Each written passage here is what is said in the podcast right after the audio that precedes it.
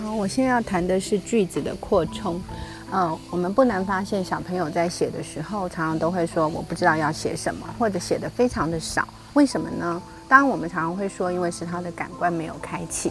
那我们可不可以用另一个角度来看，就是一个句子它要如何被扩充，它要如何被延展？嗯，就像我听一个演讲，他提到那个像口香糖，就是你在咀嚼的时候，它可以。被延展，它可能可以拉得很长，或吹出一个泡泡。那这个过程要怎么样去让它产生质变？那我现在要分享就是，如果我们用一个写诗的方法来带，它可以透过句子的堆叠、变化和细节的产生，让一个很单纯的裸句，就是它可以产生各种不同的样貌。那我们举，如果我们今天要写的是秋诗翩翩，就是秋天的诗意。其实秋天是一个很美很美的季节，呃，它有丰富的颜色变化。风，还有虫鸣鸟叫，还有更蓝的天，呃，飞得更快的云，或是云脚会长的毛，那还有很多昆虫啊，它会发出各种声音，嗯，然后小朋友也许有可能放放风筝，或者是吃到甜美的果实，所以它有许许多多的素材可以让你去书写。那我们如果现在选五个，第一个就是秋天来了，森林样貌的变化，我要怎么去引导？那我们可以说秋天来了，这是一个裸句，那小朋友会说。我已经写完了，那你可以问他，如果秋天他来了，他会怎么来？然后他们就会开始说，他会悄悄的来，或者是他吹着呼呼呼的风来了，或者是他穿着一身漂亮的的那个颜色缤纷的袍子，然后只要一转身，所有的森林都变了颜色，所以它的丰富性就出来。所以关于秋天来了，你可以让它变成秋天可能是一个人，一个魔术师。或者是它是一只幻兽，秋天来了，秋是一只幻兽，它呼呼呼的咆哮着。可是当它喜悦的时候，它宁静的走着，它走过的地方就留下了缤纷的色彩。好，那又是一种写法。所以你会发现，秋天来了，它可以写很多细节，比如说森林的树叶染上了红色、橙色、亮黄色，或森林换上了新装，或者秋来了。风呼呼呼的吹，落叶像雨滴一般的落下。然后秋来了，秋像一个魔术师，他轻轻拿着他的彩笔，描摹着森林，瞬间变成一幅缤纷的色彩画。秋来了，它是一只幻兽，它呼呼呼的咆哮着。有时候它安静的走着，它走过的地方就留下美丽的足迹，有橙黄色、亮黄色、暗红色、深咖啡色。然后秋来了，果实散发出甜甜的香味，悬挂在树梢上，阳光亲吻着它的脸。秋来了，空气中夹杂着香甜的果实气息，告诉人们丰收的季节到了。所以你看，一首诗就完成了。其实秋来了，秋它有很多的样貌可以去形容它的翩然降临，有风，有颜色，有气息，还有所谓的呃想象。或者是所谓的联想都可以出现。那有一个小朋友写说：“秋来了，天变得更蓝了，云朵长了，云脚长了毛，它们跑得更快了。他们喜欢和秋风赛跑，看谁跑得快。”哎，这也是一个写法。然后秋来了，湖水变得更澄澈了。秋天喜欢照镜子，湖水。映着她美丽的容颜，还有几片缤纷的落叶，这是一个小女孩写的。所以，光是一个秋来了，它就充满了各种美的意象。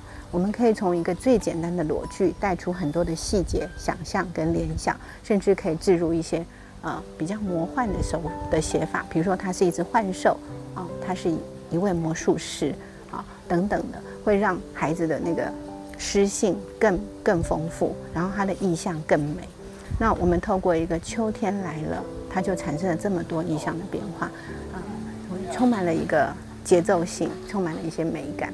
那当然有个小朋友说，他想要弄，他要写一个秋天的声音剧场，他可能就是用秋天来了，风嗖嗖嗖的吹，落叶飘满了地面。秋来了，秋风呼呼呼的吹，吹皱了一池的水，白云在里面变成了奇幻的脸颊。然后秋来了，风再一次强力的吹，天空的白云跟跟秋风比赛跑，看谁跑得快。秋来了，森林里发出各种声音。有小鸟的啼叫声，松鼠啃食松果的声音，还有落叶掉落在地上的啪嗒声。秋天真是一个美丽的声音剧场，这是他用声音来描述秋天，所以它就有各种的变化跟丰富性。可能是秋天来了这样子的一个短句，它可以扩充成那么多，那就充满了各种的声音、颜色、景象、角兽，还有想象，甚至一些。他们去编织出来的一些魔幻的元素都可以在里头。我想这是一个很棒的一个句句子，就是裸句去扩充的过程。那我总结有下列三个：第一个，它有节奏性。当我们透过一个秋天来了，你可以引导他们去把后续的一些句子加入想象细节，或者是更多的感官描摹。然后也可以加入一些声音节奏，它就会产生很多的质变，那就会变成一首一首秋天的诗句。那最后我会建议老师在完成之后，可以把灯关的幽微一些，点上蜡烛，让他们出来朗读。我觉得那个感觉会非常非常的美。然后有的小朋友会在旁边伴奏，他们会学秋天的风声。呼呼呼，然后有的小朋友会觉得有点鬼哭神嚎，所以这个时候其实你可以配一些音乐，不一定要是小朋友玩，当然他们会发出一些声音，可是如果你配的是一些背景音乐，可能感觉又不一样。那你可以让他们出来朗读，那秋天的这个诗意就非常的鲜明啊！真的每个孩子都是小诗人，就是秋诗翩翩。那这样子的一个写作的一个。共振，他们就会发现，原来句子可以长长，可以变得更丰富，可以变得更有延展性，或是更有立体感，或是更有画面感。那他们的句子的能力就越来越进步。那我们先不谈修辞，我们只是让他们去玩。那可能当他玩的完全的呃尽兴之后，我们可能在下一堂课。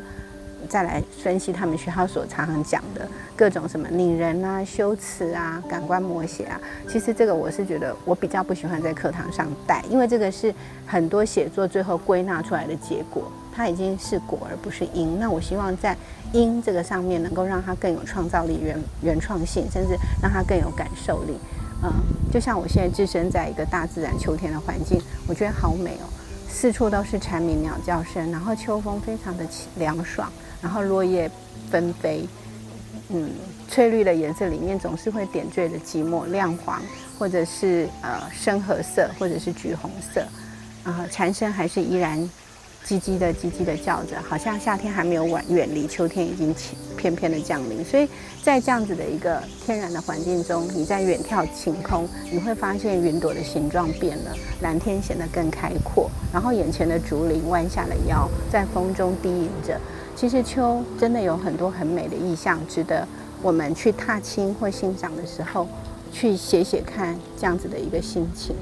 我觉得那个会是一个很美很美的体验。所以建议老师先从最简单的句子开始，透过统一的一个句子的开场，秋来了或秋天来了，然后去带出更多想象的可能。那我想《秋之组曲》或《秋诗翩翩》一篇诗性的创作就可以在。很美的一个交流下，共振下，完美的被诞生。以上就是关于句子变化跟秋诗写作的分享，谢谢。